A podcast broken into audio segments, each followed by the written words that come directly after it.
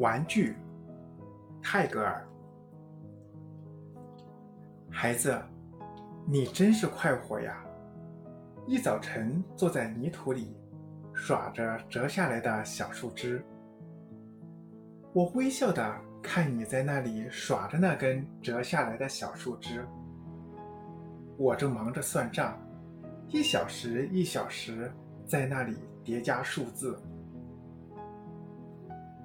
也许你在看我，想到这种好没趣的游戏，竟把你的一早晨的好时间浪费掉了。孩子，我忘了聚精会神玩耍树枝与泥饼的方法了。